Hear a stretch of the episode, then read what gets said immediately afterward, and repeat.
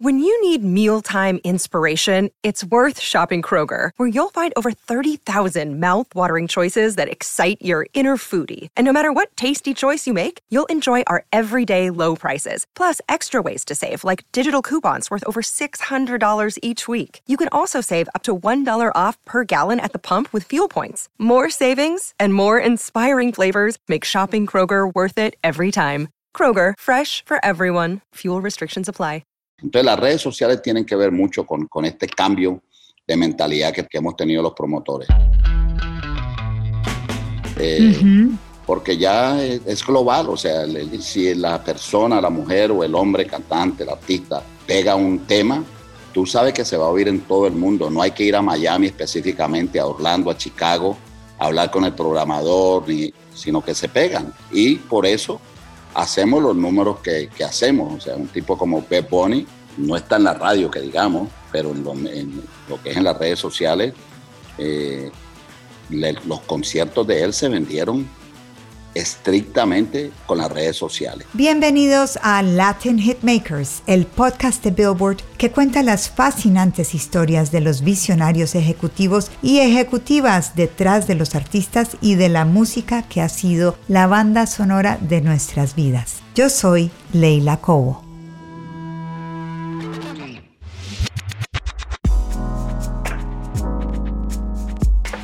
En 1978, Henry Cárdenas organizó su primer evento en Chicago, un baile disco con el cual ganó 700 dólares.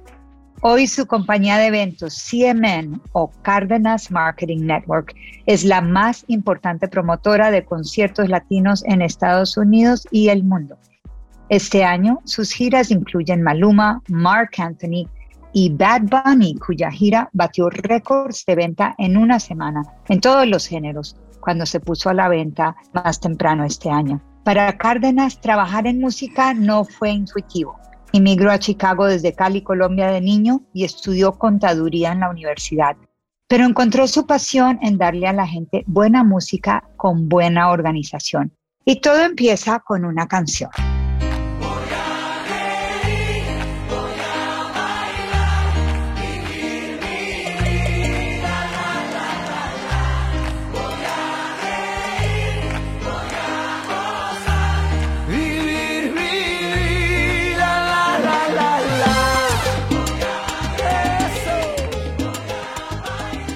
Henry, bienvenido a Latin Hitmaker de Billboard. ¿Cómo estás?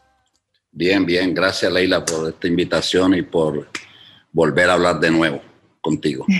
Y estás, yo ando en Las Vegas, tú andas en Chicago, aquí andamos conectados por Zoom y por, y por música, porque la canción que escuchamos es Vivir mi vida de Mark Anthony, que es una canción relativamente nueva, pero con Mark Anthony tienes una historia muy larga. ¿Por qué es importante esta canción para ti y para la música latina? Bueno, porque después que la cantó Mark, me di cuenta eh, que eso es lo que tenemos que hacer como seres humanos, vivir la vida, a pesar de que trabajamos tanto. O sea, yo soy un tipo que trabajo, no sé, no quiero exagerar, pero 18, 20 horas al día, no solamente eh, físicamente, pero mentalmente, ¿no? Te vas para la casa, eh, te sientas en el sofá a las 7, 8 de la noche y todavía sigues, tu cerebro sigue trabajando. Entonces, por eso digo tantas horas. Y cuando comencé Me consta, a... Me consta porque yo te molesto a todas horas y a todas horas contestas. Sí, siempre estoy, siempre estoy a, atento al, al, teléfono y bueno, y escuché eh, las líricas de la canción y dije, eh, de verdad que la vida es muy corta, es una sola eh, trabajamos tanto y hay que vivirla. Y estoy tratando de hacer eso después que Mark eh, cantó esta canción que fue, creo que fue en el 2013 o algo así, así que los últimos 6, 7 años he tratado de aplicar y sacar un poquito de tiempo más para mí, para mi familia, para mis seres queridos, que no solamente todo es trabajo, pero como tú lo has dicho, es, es difícil desconectarse en esta industria, ¿no? Porque eh, desafortunadamente o afortunadamente, en nuestro trabajo es los fines de semana. Es cuando sí. hacemos los, nuestros conciertos, nuestros eventos deportivos y, y, bueno, en un sábado, un domingo, pues no te puedes conectar porque tienes eh, una cantidad de, de gente, de socios que están contando contigo. Eh, unos están en Chile, otros están en Colombia, eh, pueden estar en Europa. Y tú tienes que estar atento a tu teléfono para tratar de ayudar y colaborar. Ahora tuvimos una pandemia dura, especialmente ustedes, los que trabajan en, en, los eventos en vivo, pero de pronto esto se ha vuelto otra vez una explosión. ¿Cuántos conciertos y eventos vas a hacer en los próximos, no sé, 12 meses? El 22, Leila, yo calculo que debemos de estar en 400 conciertos de nuevo otra vez. Dios mío, 400 conciertos, de los cuales, eh, pues hablemos un poquito de Mark, eh, Henry, porque Mark es alguien que, con quien llevas trabajando, no sé, ¿qué será? ¿30 años ya? ¿Es tanto tiempo o no tanto? Eh, sí, sí, 33, 34 años. Y ahora cuéntame, tú y yo hemos hablado de este cuento, pero no sé si todos nuestros oyentes se lo sabrán, pero hace poco Mark me contó cómo te conoció y me pareció lo más divertido del mundo. Me dijo que se habían conocido en Nueva York cuando él todavía era nadie. Él estaba tratando de cantar freestyle, se ganaba dos pesos y te conoció porque le diste trabajo eh, being at the door de un rodeo. Cuéntanos esa historia. Sí, sí, siempre, siempre, siempre me río con ella porque parece irreal, pero es real.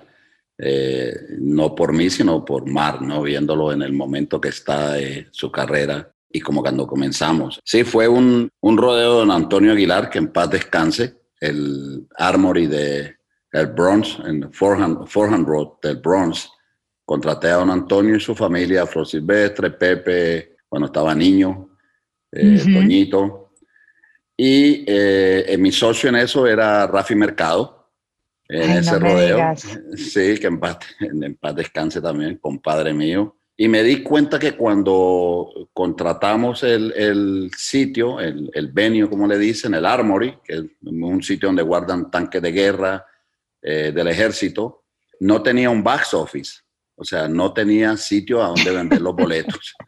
me di cuenta después, y cuando eso no existía, no existía Ticketmaster, era Ticketron. Ticketron. Eh, y nosotros sacábamos los tickets de Ticketron y los poníamos en las tiendas, que en Nueva York dicen las bodegas, pero en los supermercados, las tienditas pequeñas. Y ahí iba la comunidad mexicana más que todo, porque era don Antonio Aguilar, eh, a comprar los boletos. Y me di cuenta eh, de que no, no podía vender boletos en el sitio porque este sitio no es de espectáculos, este sitio es donde guardan equipo del ejército. Y le pregunto a David Maldonado, que era su eh, socio, eh, que hoy en día está con nosotros también, está con nosotros, era el manager de Rubén, y en ese tiempo él estaba comenzando a trabajar con Mark. Y yo sí veía un flaquito que entraba a ver a David una o dos veces a la semana y, y David le daba algo y creo que era como un perdín o algo, lo estaban tratando de motivar a Mar para que cantara con el sello de RMM, que tú te acuerdas, de salsa, donde estaba Celia, Tito Puente, Tito Nieves, todos los artistas. Claro tropicales. Porque en esa época Mark no cantaba salsa. En esa época Mark cantaba freestyle y, sí, hablaba español pésimo, nada que ver. Muy mal, sí, sí, sí. Él casi no entendía nada de español y él más que todo escribía freestyle y le escribía a una chica que después contraté que se llama Sapphire. En ese tiempo estaba Sapphire, TKJ, George LeMond. Era, y entonces finalmente llaman al plaquito este. Entonces David me dice que no conoce a nadie y todo el mundo me decía que no. Entonces le dije, David, ¿y el flaquito ese que viene a verte, el del pelo largo? Mark. Y digo, sí, sí, Mark. Me dijo, ah, nada es nada con esos tickets.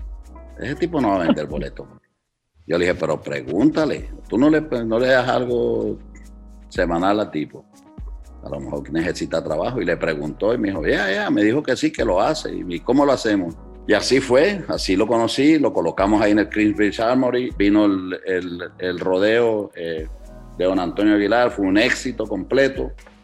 Eh, pero otra vez estoy en Nueva York y Nueva York es complejo, entonces tenía la, la barra, las concesiones que llamamos, eran mías también. Y no tenía suficientes bartenders, personas que vendieran el, el, trago y eso. Y el, y el flaco Mar fue ese día y lo vi por ahí dando, hey, ven acá y lo metí en una barra y comenzó, comenzó a vender cerveza Mark. ¿Y cuándo lo viste cantar por primera vez? Bueno, trabajó conmigo ahí, entonces yo sigo haciendo eventos, eh, la mayoría mexicanos en Nueva York, eh, los Bookies, temerarios en el Javis Convention Center. Entonces le dije a Mar, le dije, Mar, necesito que me lleves volantes, la publicidad y los boletos a las tiendas y me los recojas el día del evento. Y él comenzó a trabajar conmigo en eso. Eh, yo estoy en Nueva York porque estoy haciendo el Festival Panamericano con Rafi, así, así que comenzamos la relación. Pero me quedé ahí unos, unos meses y de momento se me acabó el dinero. Entonces le dije a David, le dije, hey, David, tengo que retornar a Chicago, no tengo dinero para seguir pagando hotel. Me dijo, déjame hablar con Mar, porque Mar tiene dos habitaciones en, la, en su apartamento. Y habló con Mar y yo fui eh, tenant. Entonces él era el landlord mío, yo era el tenant de él. Y me dijo, ¿cuánto le vas, a, ¿cuánto le vas a pagar? Yo me dijo, yo le dije, dile que le vamos a pagar 30 eh, dólares a la semana.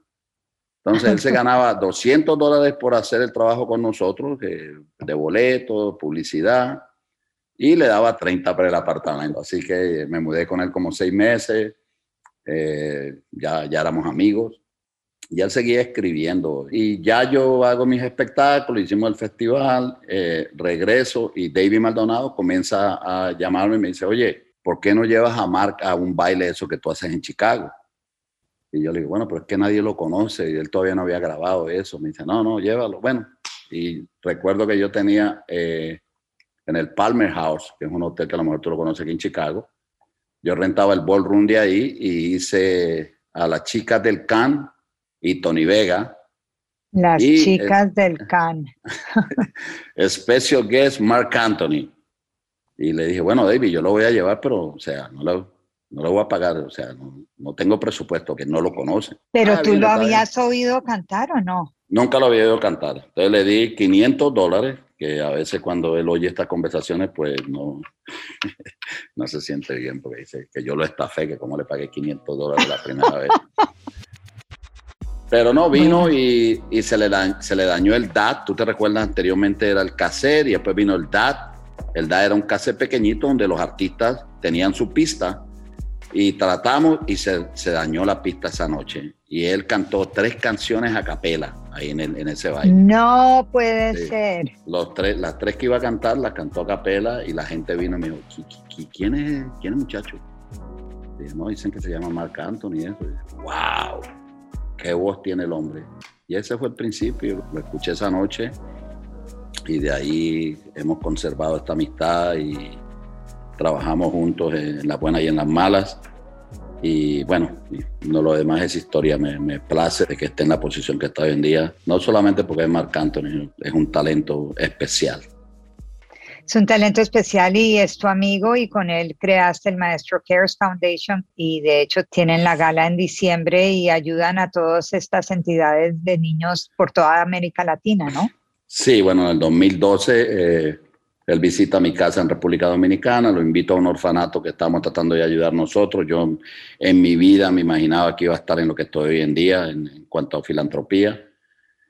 Y fue conmigo y vio la manera que vivían estos niños y me preguntó, me dijo, ¿qué, qué hacemos? What do we do? Yo le dije, no, yo, de loco le dije, vamos a construirles algo. Bueno, y les construimos un, un, edificio que hoy en día está en La Romana, de una inversión de más de 2 millones de dólares. Eh, creí que ahí terminaba ya, y bueno, ya tú sabes dónde estamos hoy en día. Hemos hecho 23 edificios, eh, proyectos en toda Latinoamérica. Y en, como en Colombia hemos hecho seis proyectos ya, eh, en, Bolivia dos proyectos, en Guatemala hemos hecho tres. Así que eh, esa es nuestra idea, ¿no? De, de, colocar unos granitos de arena en toda Latinoamérica y que dejemos ese legado, ¿no? Que no solamente nuestros hijos, nuestra familia, sino ustedes, el público en general, los artistas más que todo. Yo exhorto a, a que, a que hagan lo que, lo que hace Marc Anthony, no Henry Cárdenas, pues en realidad la cara de esta fundación es Marc y gracias a él y a su nombre, pues hemos podido levantar todos estos fondos para, para colocar estos granos de arena en toda Latinoamérica, ayudar a la niñez vulnerable. Henry, entonces con Mark tienes... Eh Maestro Cares, pero además sigues haciendo las giras de Mark. ¿Hubo algún evento o algún artista como que te pusiera definitivamente por ese camino? Eh, no, en realidad artista no. Si vienes a ver eventos así grandes, digo yo, donde me gradué, fue el Festival Presidente en 1990 y pico. Fue la primera edición que hicimos en Santo Domingo.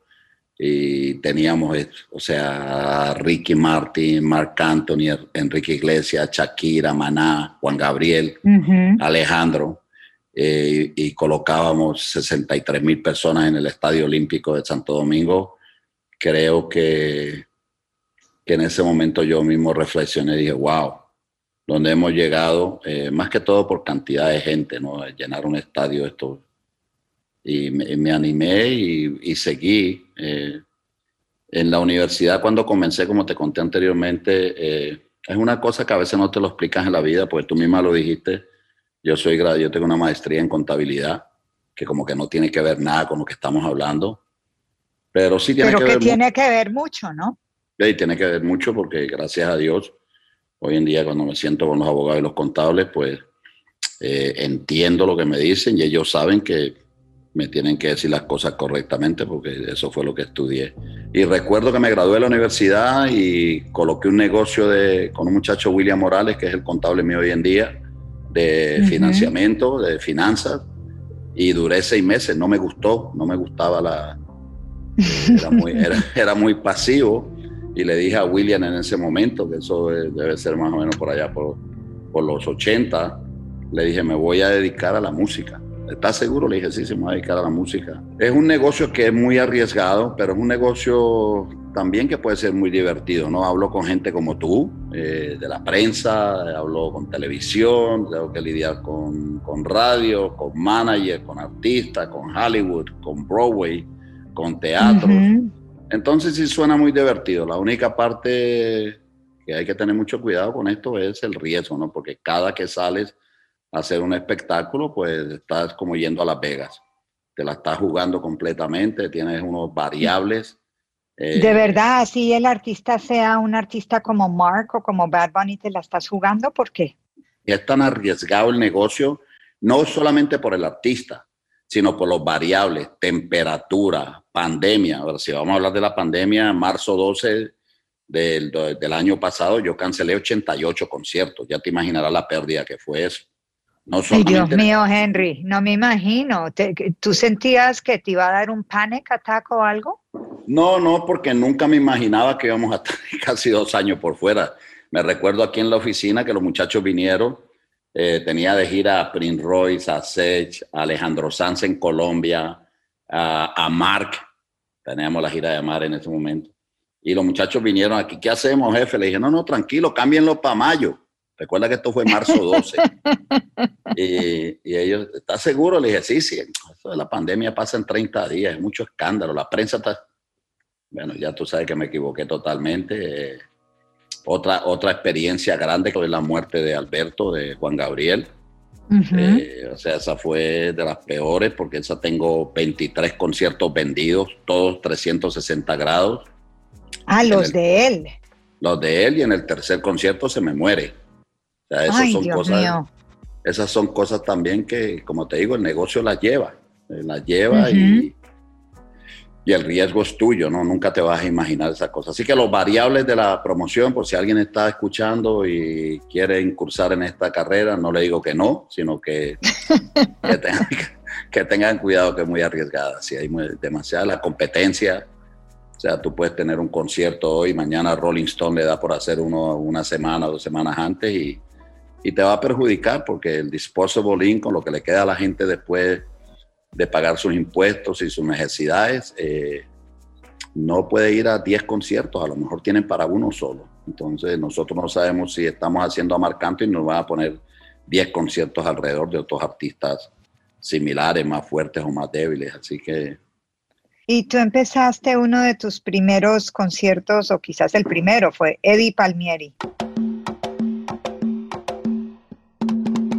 Y aquí estamos oyendo Vámonos pa'l monte.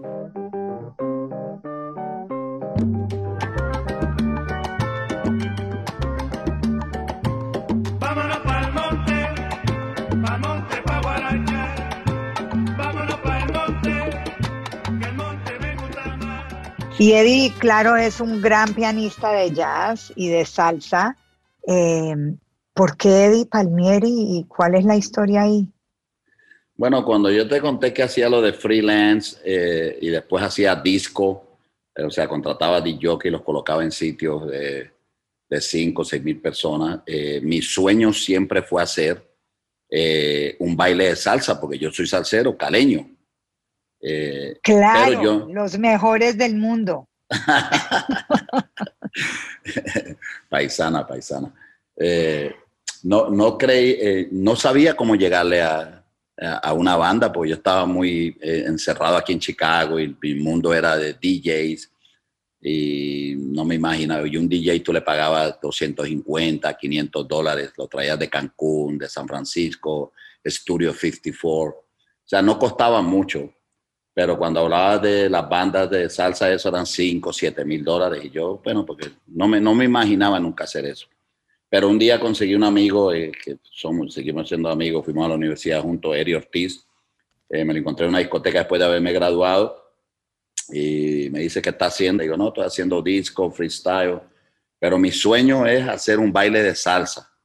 Me dice, ¿a quién te gustaría? Y digo, a Eri Palmieri porque yo cuando chico, eh, allá en mi, en mi, si lo he querido de Cali, lo, escuchaba, lo escuchaba mucho un disco que llamaba eh, Vámonos para el Monte, Muñeca, eh, y siempre me, soñé que algún día lo podía ver en vivo.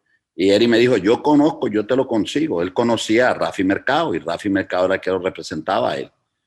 Y yo me fui de vacaciones con mis, con mis hijas, me recuerdo un fin de semana, y como el lunes me llamó él y me dijo, ya lo tengo, le dije, ¿cuánto cuesta? 7 mil dólares, me recuerdo en aquel tiempo.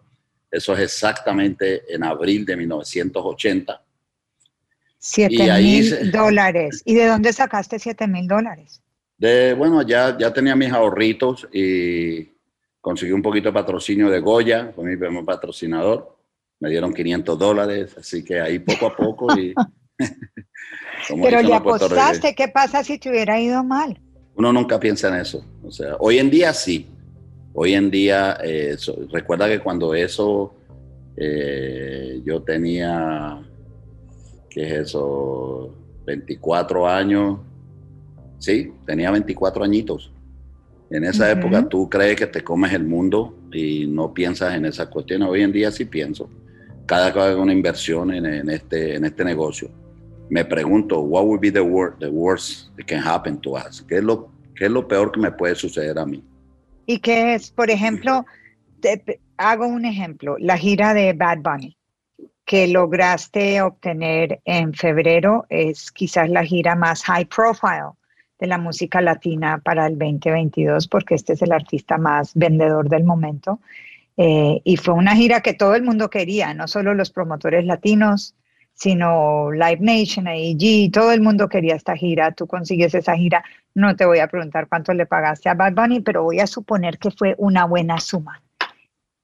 ¿Qué te hace pensar que esta gira va a funcionar? En ese momento eh, hacemos comparativos, Leila. Este, me pregunto si este hombre me está cobrando 5 dólares y le pagué 5 dólares al otro, ¿cuál de los dos mete más gente? O sea, uno investiga le pregunta a los muchachos jóvenes que trabajan aquí en la oficina y todo el mundo te da eh, un feedback, una respuesta positiva de que él hace más que al que tú le pagaste lo mismo y tú. Este, eh, yo siempre le digo vulgarmente olfato.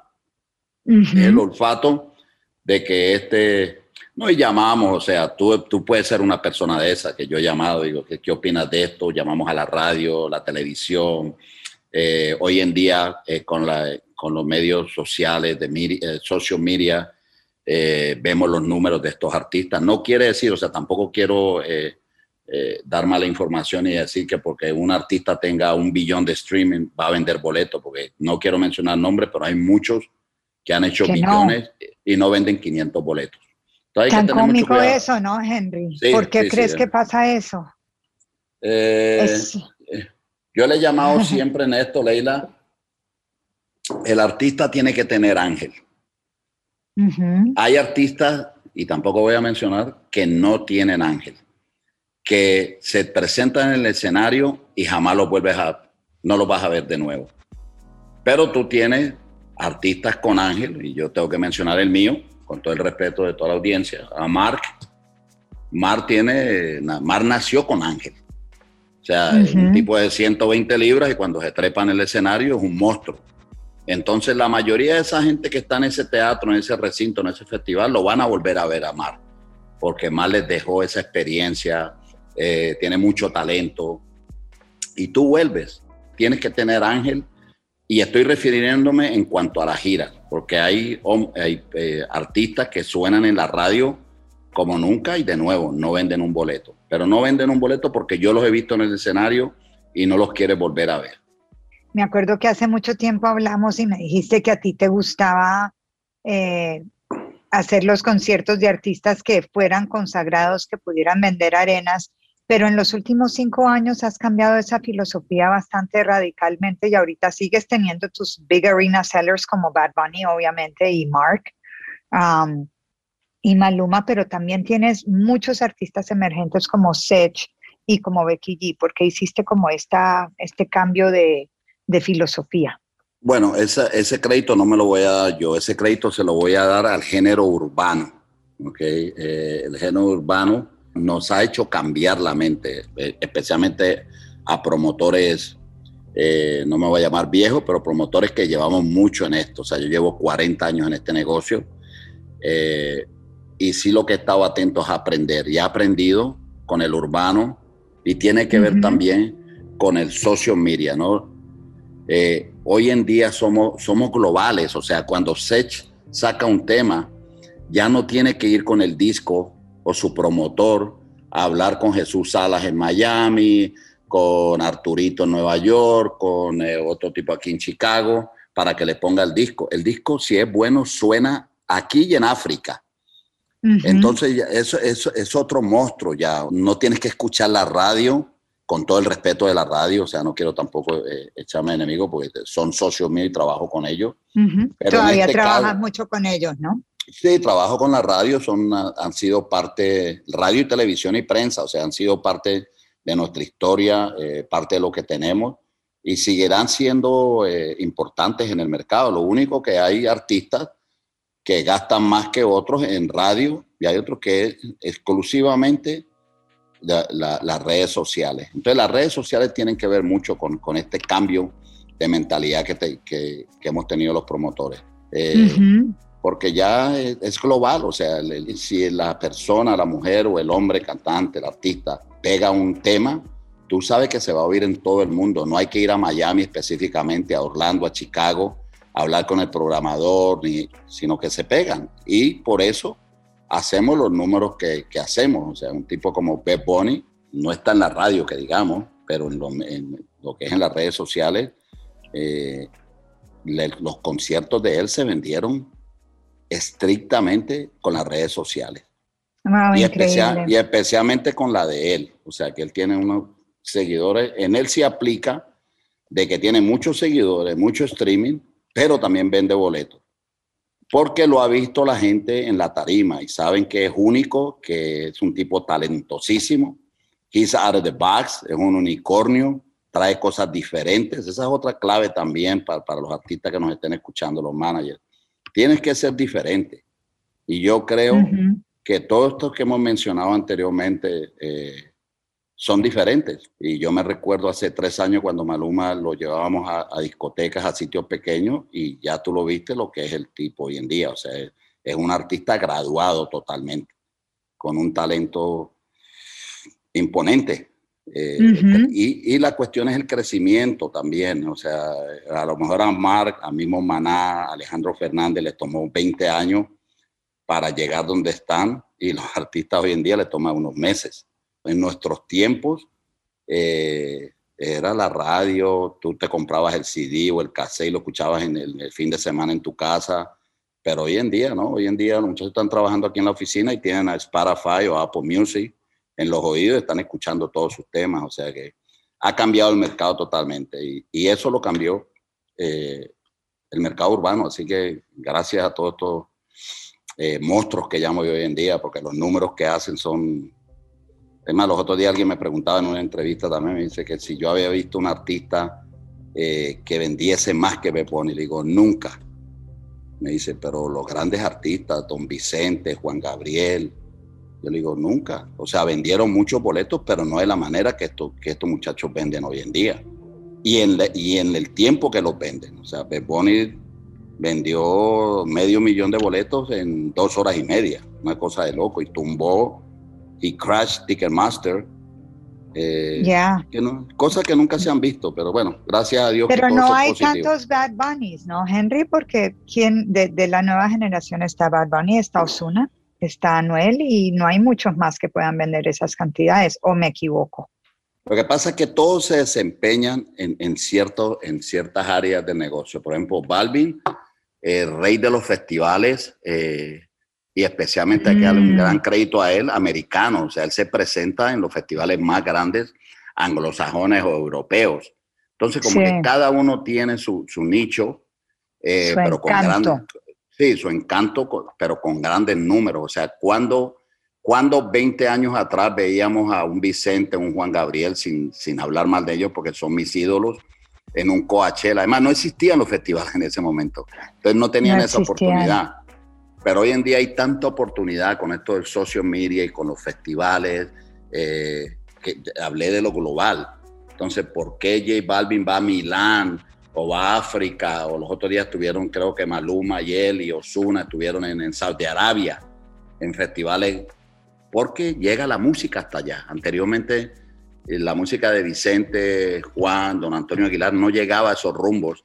A lo mejor llegaba, pero meses después ya había que ir a comprarlo al record shop, ¿no? A la, discoteca, a la disquera había que ir a, comprarlo. Hoy en día no, y en tu teléfono los, los escuchas todo el día. Pero son, eh, son increíbles. ¿Tú en algún momento eh, pensaste en retirarte y esta ola de artistas te hizo quedarte o tú jamás has pensado en retirarte? Eh, no, de verdad que no, no. Hay días que me dan por retirarme, pero no me dura mucho el retiro. O sea,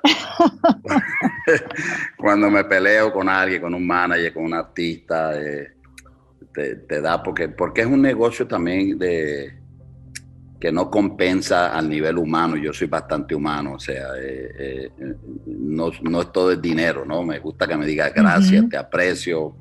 Eh, en los tiempos nuestros había algo que se llamaba lealtad. yo todavía la sigo practicando. Yo tengo promotores que trabajo en ciertos países del mundo y llevo 20 años con ellos y me salen otros con más dinero y con más, más cosas y no... Tengo mi código. ¿Y cuál es el, el secret sauce de Henry Cárdenas. ¿Por qué voy a, voy a ir yo? Aparte del código y de la lealtad, que digamos que algunos lo tienen todavía, no todo el mundo, completamente de acuerdo, pero asumiendo que sí existe, eh, ¿por qué me voy yo a hacer el show contigo? ¿Qué es lo que me das tú para que mi show sea exitoso? Bien sencillo, 40 años de experiencia, de reputación, y lo único que hace Henry Cárdenas es vender boletos. Yo vendo boletos todo el día. Yo no vendo zapatos, no vendo aguardiente, eh, no vendo casas, no vendo carros. Yo vendo boletos. La segunda que tienes que tener en mente si tienes un artista es que nosotros somos un boutique. Nosotros somos una compañía pequeña. Yo no soy el que coloco la publicidad en Los Ángeles, coloco 5 mil dólares y espero que se vendan los boletos. Nosotros somos, we are street promoters. Nosotros estamos en la calle. Entonces yo te voy a cuidar a tu artista como no te lo cuida la competencia. La competencia es mucho más grande que nosotros, son multipillonarios, tienen mucho contenido, Dios los bendiga, pero nosotros nos dedicamos a 8 o 10 giras al año. La competencia hace 30, o sea, yo te dije anteriormente, me preguntaste cuántos conciertos. Leila, yo hago 400, la competencia hace 30 mil. Entonces no tienen los recursos humanos para cuidar esos 30 mil conciertos. Yo sí tengo la gente y sé cómo cuidar las pocas giras que hago. Lo otro que tú tienes que pensar es que Henry Cárdenas invierte el dinero de su bolsillo. A mí me duele perder. Entonces yo me voy a asegurar de no perder. Y si yo no pierdo, quiere decir que hice un buen trabajo con tu artista, tú ganaste, yo gané. La competencia no le importa eso, porque son compañías públicas. Así que es una diferencia muy grande. Y el conocimiento del mercado eh, son 40 años que no son perdidos. O sea, cuando tú me dices, déjame, eh, algo en El Paso, en Laredo, en McAllen, en, los sitios remotos, Salt Lake City. O sea, ¿quién iba a Salt Lake City? ¿Quién iba a Fort Myers? Sea, es de los mercados más grandes que nosotros hacemos hoy en día. Lo descubrimos nosotros, invertimos en él y es un gran mercado. Pero para eso hay que ir allá a Fort Myers, tomarse el carro, porque no, eh, desde Miami, ir, visitar las pocas estaciones que hay y darse cuenta que hay muchos hispanos alrededor de esos pueblos y siempre hacemos 5 mil, 6 mil personas. Así que eh, por eso te tienes que ir conmigo, por el, por el conocimiento y por lo pequeño que somos y cómo vamos a, cuidar a tu artista. Aquí le damos cariño. Y antes de que te deje ir, Henry, nosotros nos gusta terminar nuestro Latin Hitmakers con una serie de preguntas rápidas y veloces. Eh, con las que esperamos conocerte un poquito mejor. Primera pregunta, ¿en qué te gastas demasiado tu dinero? En el avión. En el avión. Ah, hay un avión privado, ¿verdad? Ok. Algún día montaré en ese avión. ¿A qué le tienes miedo? Eh, al fracaso. La última canción que te emocionó. Amor Eterno de Mark. ¿A quién te hubiera gustado tener de cliente o, pues de artista en promoción que nunca pudiste tener? Michael Jordan. ¡Wow! Me encanta. ¿Cuál ha sido el concierto que todavía no te has visto que te tienes que ver? ¿Qué artista no has visto en concierto que quieres ir a ver? Franco de Vita. No me digas, ¿no has visto a Franco en concierto? Nunca y me han hablado maravillas de él, así que lo tengo. Ah, bueno, good bucket list. ¿Y qué consejo le darías a Henry cuando hizo ese primer concierto con Eddie Palmieri? Creo que el mismo que me di yo mismo, que tenía que seguir eh, mi carrera en, la música latina, porque fue un triunfo y fue un solado esa noche y no me gané 700, me gané 7 mil dólares y eh, esa, esa fue la vitamina más grande para seguir eh, adelante. Henry, ¿y hay algún consejo que te hubiera gustado que te hubieran dado y que te hubieras ahorrado algunos dolores de cabeza cuando estabas más joven? y que quizás le des ahora a la gente que viene? Sí, creo que siempre eh, ese consejo, eh, y que a veces me lo reprocho también, es, eh, me hubiese gustado ser manager hmm. de, un artista. nunca, nunca lo fui. Hoy en día actúo como semi-manager de Ana Gabriel, pero ya en este periodo último. Pero desde, desde joven me, me hubiese gustado ser manager porque he visto que muchos de los managers son, son exitosos y a veces hasta hacen más dinero que nosotros y no, y no arriesgan lo que arriesgamos nosotros, pero... Pero no se divierten tanto. Sí, sí, no, no, y es dura, es dura la vez, o sea, tengo muchos amigos managers y sé que no es fácil, no es fácil y para trabajar con dos o tres artistas a la misma vez, pues creo que el único que ha implantado eso aquí en el mercado hispano, que le tengo que dar un abrazo y felicitación a Walter, que tiene tres o cuatro artistas y no sé, no sé cómo lo hace, un día esto le voy a preguntar, porque siempre, siempre en la música fue, era manager de un artista solamente, pero bueno. Pues sabes que tienes que escuchar el episodio de Latin Hitmaker con Walter Cohn, donde explica sus secretos de estado, así como nos los explicaste eh, hoy a nosotros. Mil gracias, Henry, y hasta la próxima. Gracias, que tengan un buen día. Hey guys, it is Ryan. I'm not sure if you know this about me, but I'm a bit of a fun fanatic when I can. I like to work, but I like fun too. It's a thing. And now the truth is out there. I can tell you about my favorite place to have fun. Chumba Casino. They have hundreds of social casino style games to choose from with new games released each week. You can play for free anytime, anywhere and each day brings a new chance to collect daily bonuses. So join me in the fun. Sign up now at ChumbaCasino.com. No purchase necessary. BGW. Void were prohibited by law. See terms and conditions. 18 plus.